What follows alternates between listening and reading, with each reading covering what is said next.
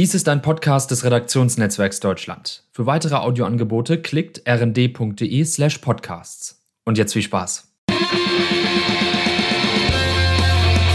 Geier und Niesmann, der politische Wochendurchblick.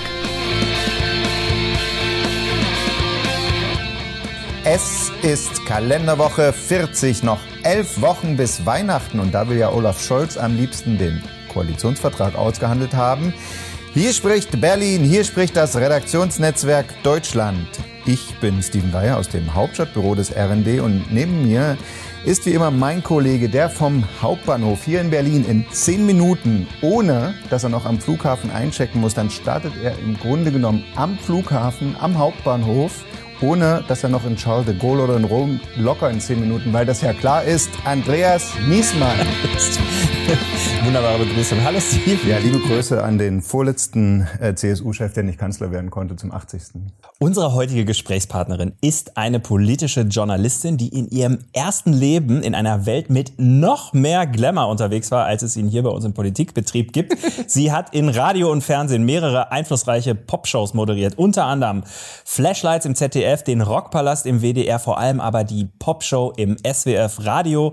Sie hat für die Sendung mit der Maus gearbeitet, Kopfball moderiert und dann ist sie auf die schiefe Bahn geraten und in den Nachrichten- und Politikjournalismus abgerutscht. Sie hat das ARD-Hörfunkstudio in Paris geleitet und ist nun seit 2018 ganz nah dran an der deutschen Bundespolitik hier in Berlin. Wir begrüßen die Leiterin des SWR Hauptstadtstudios. Herzlich willkommen, Efi Seibert. Mein Gott, ich bin völlig erschlagen. Ja, vielen herzlichen Dank. Heute reden wir unter anderem über folgende Themen.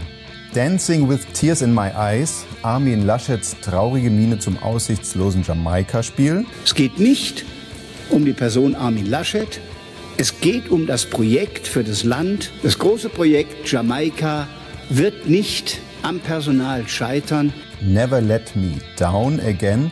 Facebook ist down, denn es muss seine Zerschlagung fürchten. Die Konzernspitze weiß, wie man Facebook und Instagram sicherer machen kann. Aber sie tut nichts, weil ihr astronomische Profite wichtiger sind als Menschen.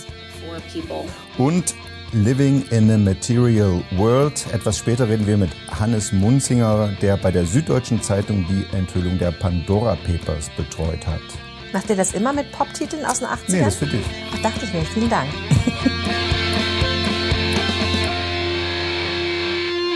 Und jetzt ist es doch passiert. Armin Laschet ist am Donnerstagabend von seinem CDU-Vorsitz zurückgetreten. Naja, also zumindest so ein bisschen. Äh, wie sehr hat es euch überrascht? Na, überrascht hat mich vor allem, wie lange Armin Laschet dafür gebraucht hat, ehrlicherweise, um zu erkennen, dass an diesem Schritt für ihn kein Weg mehr vorbeiführt. Das Verrückte ist ja eigentlich, ähm, dass Laschet sich selbst in seinem Rücktritt ein bisschen treu bleibt, denn äh, den hat er am Ende so verschwurbelt erklärt, dass man sich das Statement nochmal im Wortlaut anhören ja. musste. Also er hat elf Minuten geredet und am Ende sind dann halt diese Satzfetzen hängen geblieben. Äh, ähm, äh, personelle Neuaufstellung der CDU vom Vorsitzenden über das Präsidium bis hinein in den Bundesvorstand. Das war der eine Satz. Und der andere war äh, in Bezug auf Jamaika an der Person wird ja. es nicht scheitern. Also wie gesagt, elf Minuten für Laschet. Ich glaube, Wolfgang Schäuble hätte es in zwei Worten hinbekommen. Ist over. Genau, für Jamaika ist over. Und die FDP hat dann am gleichen Tag noch den offiziellen Sondierungen über eine Ampel zugestimmt. Das haben die Generalsekretäre äh, auch schon verkündet. Also hast du damit deine Wette gewonnen, die wir im Podcast gemacht haben? Ist Olaf Scholz jetzt damit durch? Ja, ich würde sagen, meine Aktien sind äh, gewaltig gestiegen in den letzten Tagen und ich äh, grüße hier mal die Kollegin Hamburger, die dann bald zum Singen vorbeikommen darf, äh, zusammen mit dem Kollegen Geiger. Aber durch ist Olaf Scholz aber trotzdem noch nicht. Ähm, er hat eine sehr gute Ausgangsposition, die hat er sich hart erarbeitet. Ähm, aber ähm, die, ja, die richtig schweren Verhandlungen stehen ja jetzt erst an. Und das hat sicherlich eine Rolle gespielt, da, dass er so weit gekommen ist, dass die SPD ähm, einen viel verlässlicheren Eindruck gemacht hat auf FDP und Grüne als die zerstrittene Union. Das muss man sagen. Da waren sich Christian Lindner und die grünen Spitzenleute Robert Habeck und Annalena Baerbock am Ende ja auch wirklich einig. Ja, Efi, die, die drei verstehen sich ja auffällig gut. Es verteilen die jetzt in Wahrheit schon die Ministerämter? Nee, ich glaube nicht, dass sie darüber jetzt schon reden. Aber ich denke schon, also dass sie schon ausgelotet haben, können wir uns vertrauen. Ich glaube, das kann man denen abnehmen. Also dass sie auch hinterher sehr gut geguckt haben, kommt da was irgendwo bei der Presse an? Also stechen die das Mhm. durch?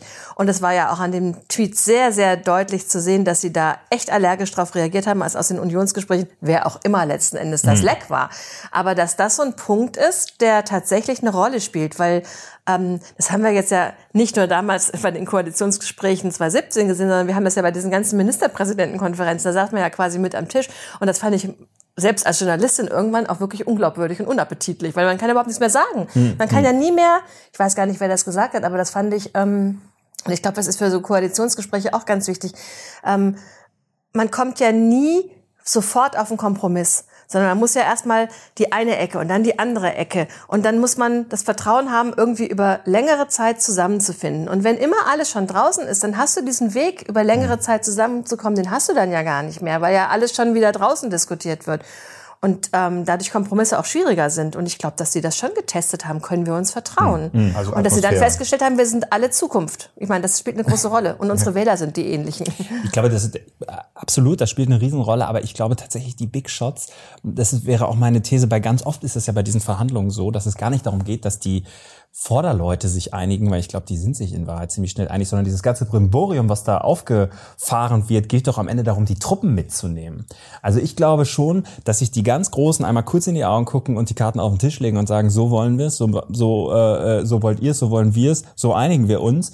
Und dann fängst du an, große Koalitionsverhandlungen zu machen, um das ganze Fußvolk irgendwie auch mal mitverhandeln zu lassen. Und ich glaube, die großen Dinger sind am Ende aber schon besprochen. Aber wie meinst du, du meinst, es geht um Sprachregelungen, also sowas, weil du gerade sagtest, dann haben sie festgestellt, wir sind Zukunft. Das ist ja so, sie setzen sich zusammen und sagen, wie können wir verkaufen, dass wir die Wahlkampf gegeneinander geführt haben, jetzt gemeinsame Sachen machen und dann arbeiten die da so eine gemeinsame Erzählung aus im Prinzip. Letzten Endes haben ja eigentlich alle ein bisschen gegeneinander Wahlkampf geführt. Das ist ja auch, also ich meine, das fand ich auch gut, dass sie hinterher gesagt haben, so, jetzt ist der Wahlkampf vorbei. Jetzt hören wir mal auf mit diesen kleinen Nickeligkeiten ähm, und jetzt gehen wir mal wirklich an die Sache ran.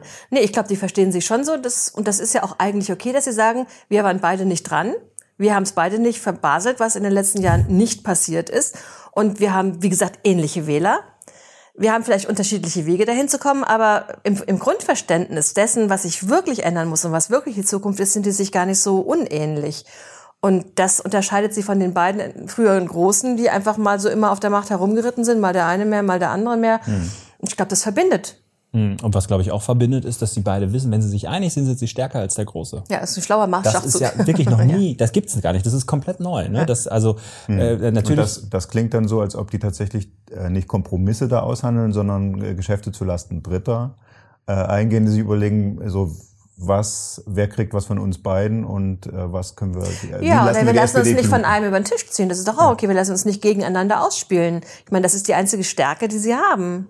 Ist die Frage, ob das am Ende tatsächlich gelingt. Ne? Das bin ich jetzt auch wirklich mal gespannt, wenn es um die Inhalte geht, wie close dieses Bündnis ist, weil klar, zu, wenn, also wenn die FDP und die Grünspitze sich einig sind, können sie jetzt quasi alles durchsetzen. Aber wie einig die sich dann am Ende wirklich naja, sind, zumal das die, wird, die das Grünen wird ja, sind inhaltlich näher bei der SPD und das weiß die SPD, also das, denen wird's immer.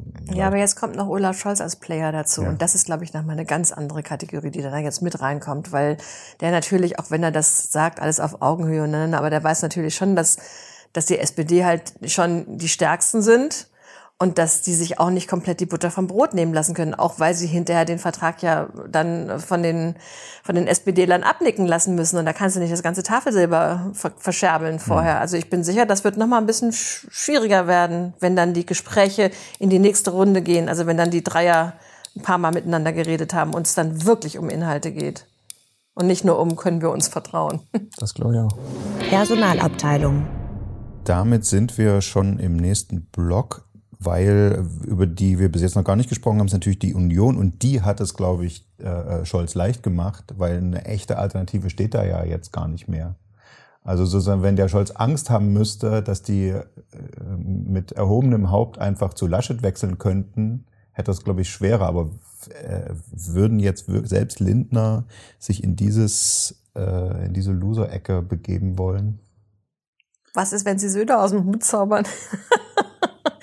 Weiß ich nicht, ob sie so schon so verzweifelt sind, dass sie sagen, der hat zwar überhaupt nie was von Kanzler, am Schluss irgendwie war nicht der Kandidat, aber mit dem kriegen wir es hin. Das weiß ich nicht.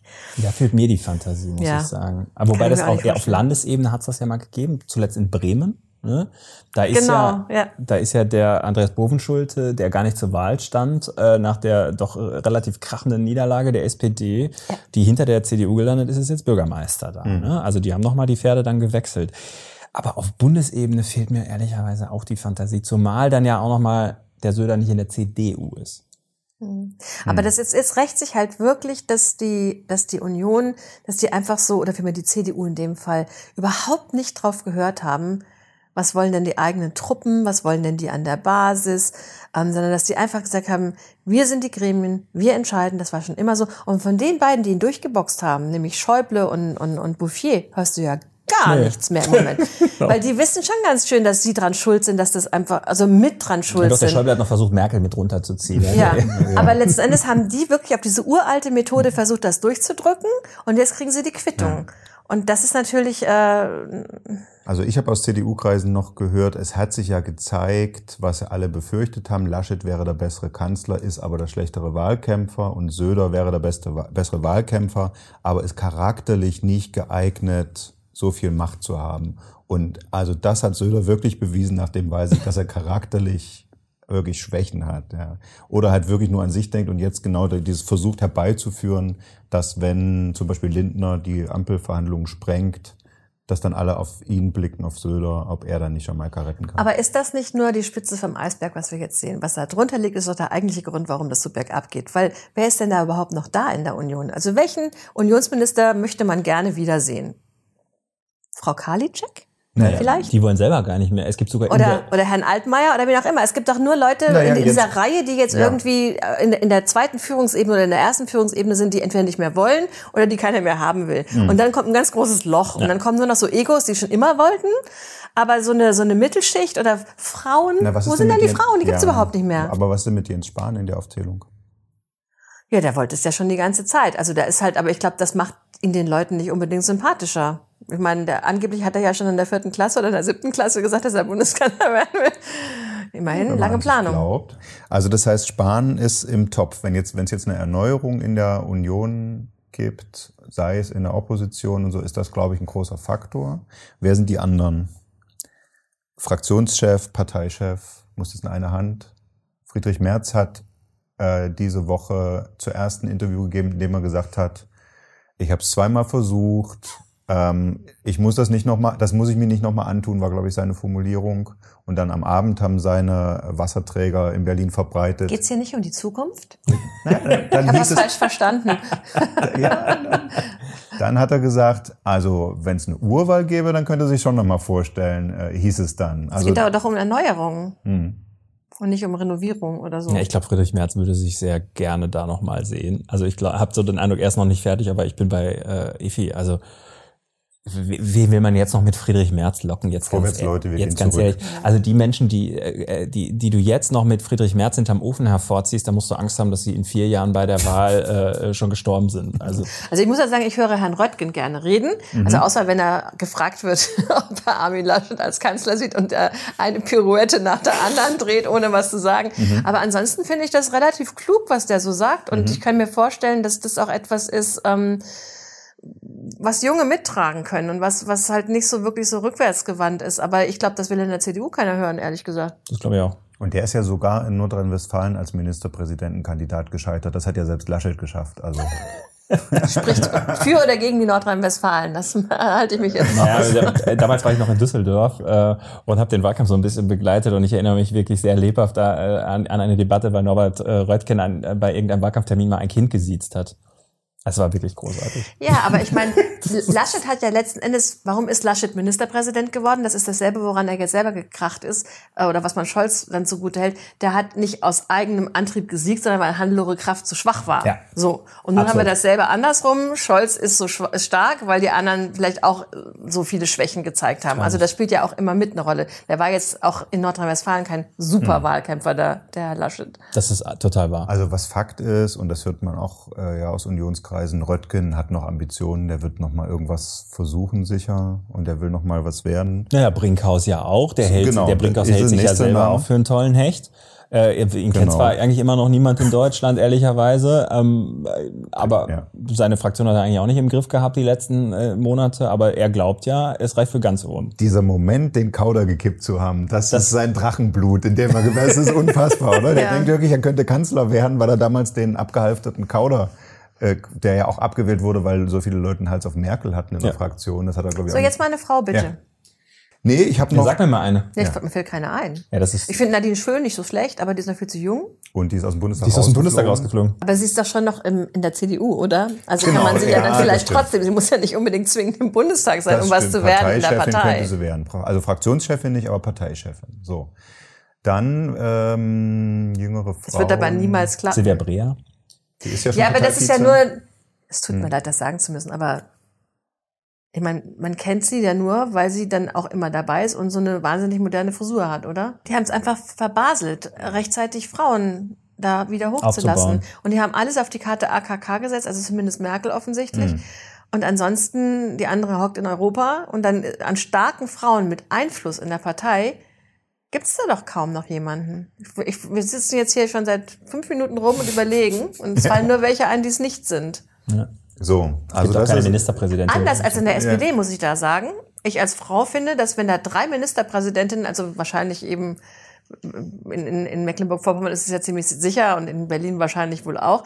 Und da denke ich mir schon, das ist schon ein Zeichen, ganz ernsthaft. Das ist Hm. ein Zeichen, ob du da mächtige Frauen hast, die ein Land regieren, die in der Partei Klar. ein Machtfaktor sind, oder ob du da so einen Herrenverein hast. Das macht was. Ja, auch und- mit Jungen vor allen Dingen. und ob Junge Frauen sind da total allergisch dagegen. Und selbst, selbst muss man sagen, es ist ja viel über Saskia Esken geredet worden, aber deren Machtinstinkt, äh, der, den hat sie ja auch ein bisschen unter Beweis gestellt, muss man sagen. Die haben sich sehr zurückgenommen, aber also ja, und sie ist es ja auch geworden, weil die SPD gesagt hat, wir wollen eine äh, Frau-Mann-Doppelspitze. Und das musst du halt sagen. Wenn, also sozusagen, du musst Frauenförderung betreiben, dann kommen auch, äh, ne, das ist einfach so. Genau. Also und deswegen ähm, bei der Union sind wir uns einig, eine Frau wird nicht nächster Fraktionschefin oder Parteichefin. Äh, auf meiner Liste steht jetzt noch Carsten Linnemann. Also ich habe hier äh, nach allem, was man, was kursiert, Der hat doch eine schon einen Liste Job. erstellt. Der ist Talkshow-Moderator. Jeden Abend im Fernsehen. Carsten Speckmann ist das doch. ja, Lindemann versucht bekannt zu werden. Ne? Ja, schafft er ja auch. Schafft er auch. Um ja. dann CDU-Chef zu werden. Ich glaube, er ist auch jemand, der sich das durchaus zutraut. Immerhin ist er jung. Er, ist, er hat, genau, er hat, er hat ich Sieht glaube, zumindest jung aus. Ich glaube, dass Linnemann, er ist schon auch noch jung, dass Linnemann für die CDU einen großen, einen großen Vorteil hat. Er vereint irgendwie das Junge, was so ein bisschen für Aufbruch und Generationswechsel steht, und gleichzeitig kann er die Konservativen einfangen, weil er natürlich ein relativ wirtschaftsliberaler Konservativer ist. So, das gibt es in dieser Kombination, ja, Jens Spahn natürlich irgendwie noch, aber der ist schon Aber irgendwie auch ein bisschen ein bisschen- angeschossen. Ich finde ja Daniel Günther gut, muss ich sagen. Ich finde, das könnte der Konservatismus so der 30er Jahre dann sein oder der Ende der 20er Jahre. Weil ich finde, das ist so eine Form von, von CDU, die modern ist, die offen ist, die aber trotzdem wirklich auch so Werte hat, die, den, den kann ich mir nämlich zum Beispiel nicht in der SPD vorstellen, sondern das ist schon jemand, der in der CDU auch aufgehoben ist. Und ich finde, das könnte jemand sein, tatsächlich, der die CDU in die Zukunft retten kann. Gut, dann äh, schreibe ich das, logge ich das ein Ja. für dich und äh, wir rufen den Publikumsjoker nach der Sendung an, halten aber fest, wir sehen die, Oppo äh, die, die, wir sehen die Union in der Opposition, so dass dann auch Partei- und Fraktionschef vielleicht der, der, der gleiche werden kann. Und es liegt nicht zuletzt daran, dass die mit internen Grabenkämpfen beschäftigt sind, was sich an diesen Durchstechereien, übrigens ein Wort, was es aus dem Hauptstadtjournalisten-Slang in die 20 Uhr Tagesschau geschafft hat, Durchstechereien. Ich war schockiert. Also für, Das ging mir auch so. Ja. Ist aber auch erst neu, ne? Das haben sie noch nicht lange gemacht. Da habe ich, da hab ich diese Woche zum ersten Mal Ja, gehört. auch, ja, für unsere äh, jüngeren Hörer gemeint sind gezielte Indiskretionen, die man an die Presse trägt. Das ist natürlich lang. Geheimnisverrat. was, wogegen eigentlich prinzipiell ja nichts zu sagen ist. Nein, Das müssen wir einmal kurz. Whistleblower Völlig in Ordnung, aber genau bitte an Steven Geier. Geht ja immer nur an die Bildzeitung, deswegen. Steven.geier.de und bitte nicht an Paul Rotzheimer. Schöne So. Grüße. Ähm, genau. Und äh, ähm, also ich will nur sagen, da gab es jemanden, der in Führungsgremien dabei sitzt, auch in Präsidiumssitzungen und der das gezielt eingesetzt hat, um da den Laden äh, zu sabotieren oder um das in seine Richtung zu drehen. Mindestens ein, wahrscheinlich mehrere und wahrscheinlich vielleicht einer der gerade mit diskutierten. Ich bin gar nicht sicher, ob das gezielt eingesetzt wurde. Das ist jetzt eine Lesart und dann würde das ja, ja bedeuten, dass es dass das ist dann aus wenig Versehen oder wie? Nee, ich glaube, das sollte sich hat, um einfach Lasche- wichtig tun. Und ich, denke, um Lasche zu schauen. Ja, das ist die Lesart, ne? Also Ja. die Frage ist ja, sticht da jemand durch, weil er, äh, weil er Laschet schaden will, weil er ganz bewusst jetzt diesen Eindruck erwecken will? Ehrlicherweise müsste man kurz sagen, dann könnte es auch jemand, das wird gar nicht diskutiert, aber dann könnte die Quelle auch bei den Grünen und der Über FDP Bande, sitzen. Genau. Ja, das wird schon diskutiert, ob die FDP damit eben ihren Richtungswechsel kann die- untermauern dann will. kann die FDP Vielleicht war es auch Herr Söder, das wurde ja auch diskutiert. also, ich meine, das kann jeder und es niemand gibt, gewesen Es sein. gibt, genau, es gibt ganz viele Optionen und ich, ich glaube ja, es ist manchmal noch viel simpler im Leben. Da gibt es einfach Leute, die haben gute Kontakte zu den Journalisten und die machen sich wichtig und die haben sich immer schon wichtig gemacht und die machen das auch weiter, die bleiben sich treu. Die, die, wissen, die, klappern sind halt. sich der Konsequenzen nicht bewusst, meinst du ernsthaft? Die müssen doch wissen, es ist was anderes, ob ich bei einer MPK was durchsteche oder ob ich aus wirklich so den, den Vorgesprächen zu einer neuen Regierung was ausplaudere. Also das muss schon ziemlich naiv und dämlich sein, muss ich sagen. ja, Oder man- sehr, sagen wir oder mal, sehr Machiavelli gemein. Man nimmt es in Kauf. Aber Fakt ist, am Montagabend dachten viele, Nanu gibt es so viele Leute, die von der CDU was durchstechen wollen, dass WhatsApp überlastet ist. Aber nein. Facebook, der Mutterkonzern von WhatsApp und Instagram und Facebook selbst, äh, hatte ein Serverproblem und darum geht's im Fehltritt der Woche. Also am Montagabend sind uns zwei Dinge klar geworden. Erstens, zum Fernsehprogramm gehört auch Bewegtbild. Das viele Jüngere sehen das ja nicht, wenn die immer äh, dabei aufs Handy gucken. Und zweitens, Facebook hat 99 Problems, but a bitch ain't one. Ähm, die Server sind ja höchstwahrscheinlich nicht zufällig an dem Tag abgeschmiert, oder, Andreas?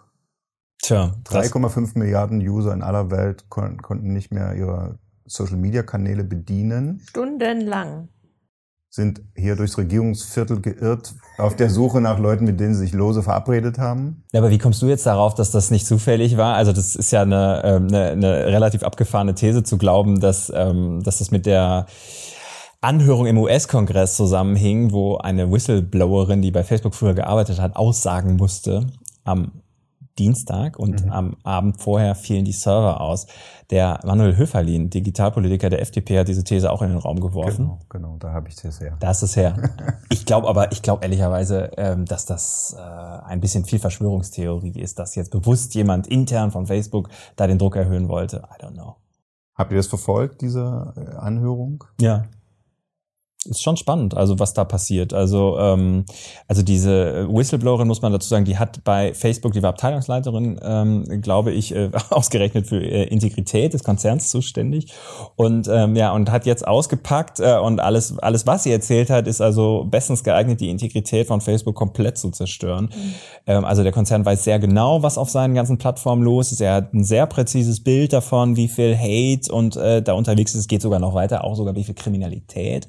Da ist auch die Rede von ähm, äh, äh, mexikanischen äh, Drogengangs, äh, Menschenhändlern äh, Händlern etc., die sich da organisieren und Facebook macht sich einen schlanken Fuß und greift in ganz, ganz vielen Fällen einfach gar nicht ein, weil es kostet erstmal viel Geld, man braucht viele Leute, die das alles kontrollieren, das wollen sie nicht ausgeben. Und zweitens, es kostet sie auch Traffic und das kostet dann also auch wieder Geld, weil weniger Traffic gleich weniger Werbung. Also lehnt Facebook sich zurück.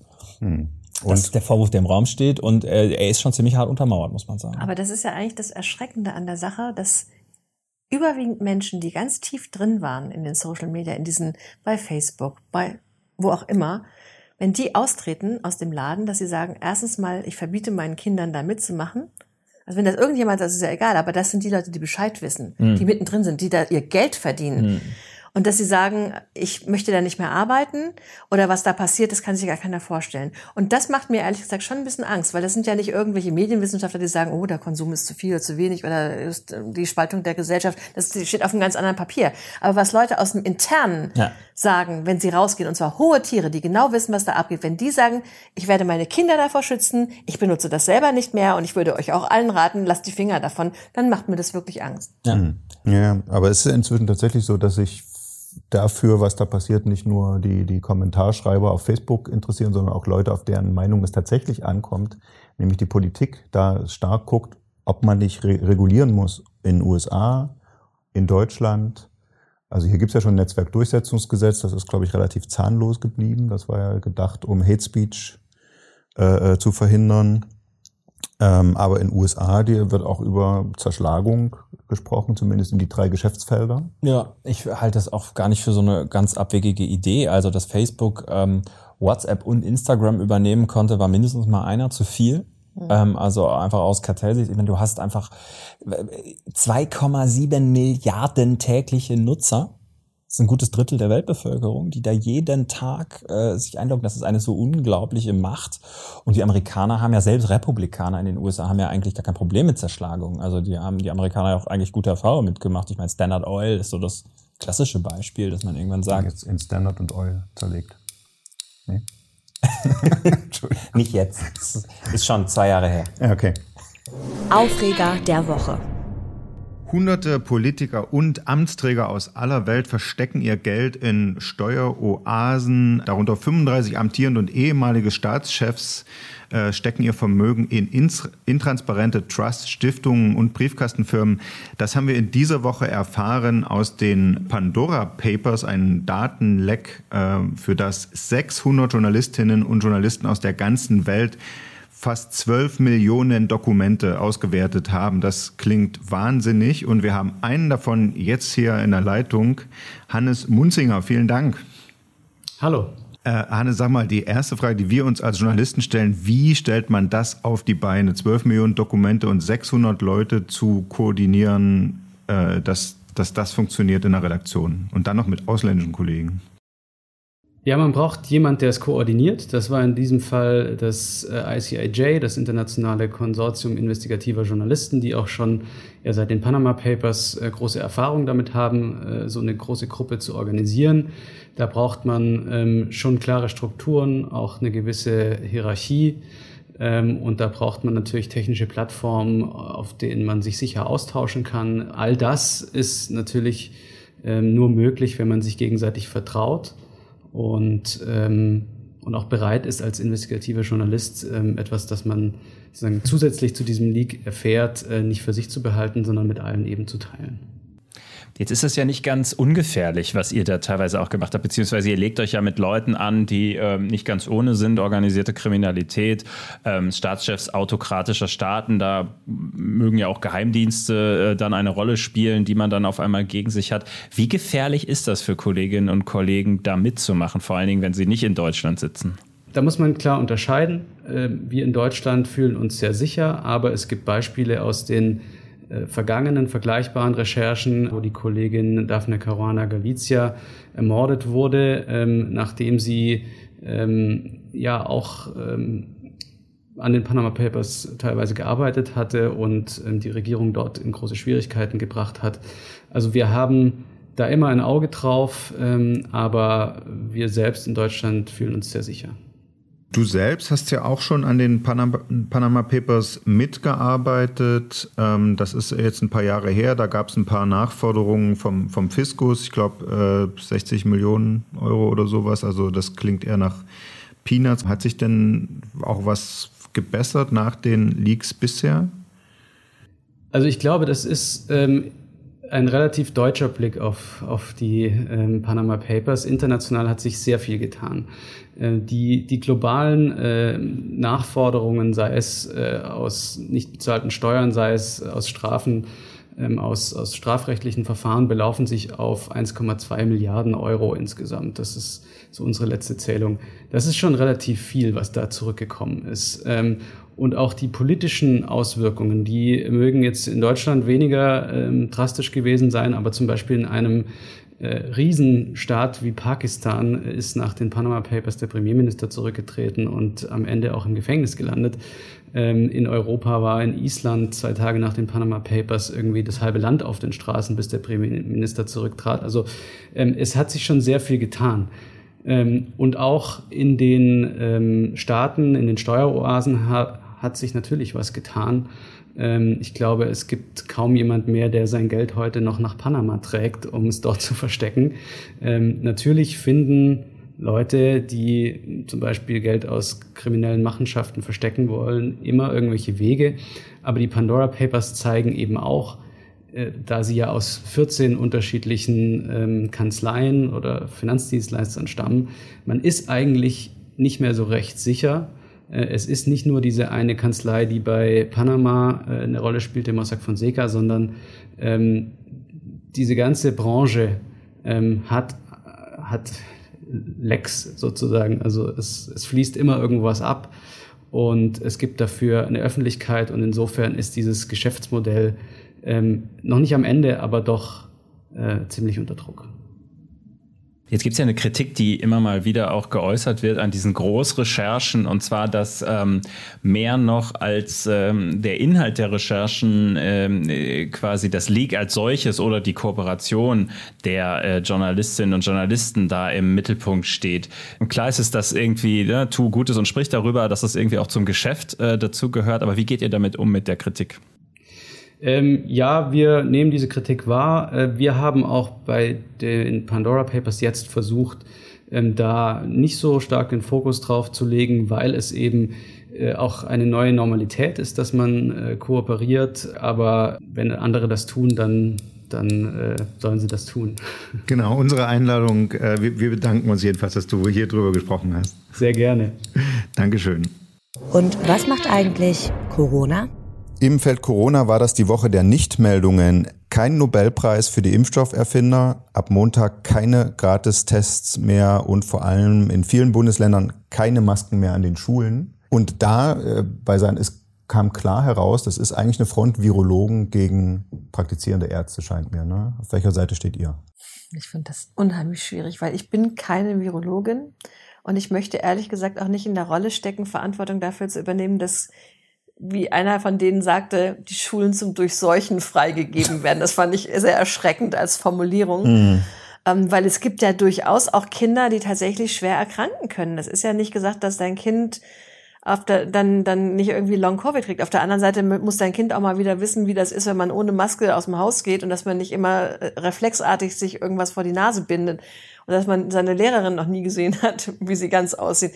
Ich habe da echt, also ich, ich Klar. bin da total gespalten. Ich bin immer auf der, die ganze Zeit auf der eher vorsichtigen Seite unterwegs gewesen. Aber ich finde auch, dass wir irgendwann mal wieder normal werden müssen. Das ja. sehe ich auch. Teile ich, denke ich eigentlich auch. Und ich, ich bin so, ich glaube, es gibt einen Moment in dieser Debatte, wo das virologische Argument nicht mehr so viel zählt. Also da, wo wir nicht mehr darüber reden, dass Intensivstationen überlastet werden, sondern wo wir letztendlich über normale Krankheitsrisiken reden, die wir irgendwie haben. Ob das jetzt schon da ist, das werden wir ja in Wahrheit auch erst in ein paar Monaten sehen, wenn wir wissen, was passiert jetzt mit den Infektionszahlen in diesem, in diesem Winter. Das macht es ja irgendwie auch ja, so aber dafür sind wir auch geimpft worden. Also genau. letzten Endes ist auch der Punkt gewesen, das Versprechen, wenn ihr euch impfen lasst, ist das der beste Weg zurück zur Normalität. Deshalb diejenigen, die geimpft sind, ähm, verhalten sich ja auch schon so. Also man kann uns jetzt nicht sehen, aber wir haben hier keine Masken auf. So, mhm. weil wir geimpft sind, hoffe ich mal. Sind wir. Ja, und deswegen, es ist ja auch schon ein Weg zurück zur Normalität. Das hätten wir vor einem Dreivierteljahr nicht gemacht. Nee, nee. Äh, die Kinder sind ja nicht geimpft. Und das ist das Argument der Virologen. Wir, Wieler zum Beispiel sagt, die Schulen wären im Herbst die nächsten Hotspots, weil die unter Zwölfjährigen nicht geimpft sind. Warum lasst ihr die jetzt die Masken abnehmen? Ja klar, aber fragst du die einen Eltern, sagen die, die kriegen die Krise, weil sie Angst um ihr Kind haben, dass es sich anstecken könnte. Und es gibt ja auch Kinder, die kann man nicht impfen. Ich meine, die dürfen jetzt gar nichts mehr, weil die halt, wenn die Masken wegfallen und wenn alle plötzlich zur Normalität zurückkehren, was ist denn mit den Kindern, die irgendwas haben, die nicht geimpft werden hm. können? Das ist die eine Seite. Und die andere sind die, die sagen, mein Kind muss auch mal irgendwann eine normale Kindheit haben. Das kann nicht die ganze Zeit immer nur mit einer Maske rumrennen. Wie gesagt, ich finde es echt schwer. Und jetzt bringe ich ganzen, es gibt die ganzen psychischen Spätfolgen und ja. diese ganzen Geschichten. Also wenn man da mit den äh, Kinderpsychologen redet und so, die sagen, also da, da, da gibt ja Zahlen drüber noch und nöcher inzwischen auch, ne, wie da die Fallzahlen hochgehen, wie die psychischen Störungen, die Diagnosen steigen und so. Das, mhm. äh, man kann ja nicht sagen, dass das alles gar keinen Effekt gehabt hätte, was wir in den letzten anderthalb, zwei Jahren äh, hier erlebt haben. Im Gegenteil. Um es noch komplizierter zu machen, bringe ich das Stichwort Influenza und Grippe nochmal rein. Dagegen konnte man sich ja auch Kinder schon lange impfen. Es gibt äh, keine explizite Grippeimpfempfehlung für Kinder, aber die Kassen bezahlen es. Also warum haben wir eigentlich in den letzten Jahren nicht Maske während der Grippewellen getragen, obwohl die Impfquote gegen Grippe so gering war? Das kann gefährlich werden für Kinder. Ja, Grippe ist, äh, wenn ich das, also eine Influenza ist für Kinder bedeutend gefährlicher als Covid. Also das ist also insofern glaube ich tatsächlich, das ist ein, jetzt ein Problem des Risikomanagements, dass wir durch die Pandemie anders bewerten ja. als vorher. Aber ich habe zum Beispiel in der Pandemie auch gelernt, dass vor allen Dingen für ganz kleine Kinder, für Säuglinge eine Influenza wirklich wirklich lebensbedrohlich ja. sein kann, richtig gefährlich. Ähm, ich habe als junger Vater mich damals nicht gegen Influenza impfen lassen, weil ich das nicht wusste. Genau. Ich habe das nicht gewusst. Ich hätte das sofort gemacht, wenn ich gewusst hätte, ich bin da jetzt irgendwie ein Lebensrisiko äh, für, für meinen naja, Sohn. aber ich meine, zum Thema Impfen sind wir jetzt ja so weit wie nie zuvor. Also ich meine, ja. wer das Wort Impfen jetzt nicht gehört hat in Deutschland, der hat in der Höhle gewohnt. Ja, und trotzdem sind es nicht alle, die sich impfen lassen gegen was auch immer. Also einen bestimmten Prozentsatz an Leuten, die die These verfolgen, ich lasse nichts in meinen Körper, was durch eine Nadel da herein gespritzt ja. wird, den wird es immer geben, vernünftig oder nicht vernünftig. Wir setzen auf die Vernünftigen und dazu gehört auch, dass ihr nächste Woche wieder dabei seid, wenn die nächste Folge dieses tollen Podcasts äh, ohne Nadel in euren Körper kommt, nämlich ins Ohr. Wir bedanken, wow. wir bedanken uns bei Efi Seibert. Vielen Dank fürs Dabeisein. Sehr gerne. Und ich sage bis nächste Woche. Tschüss. Tschüss. Tschüss.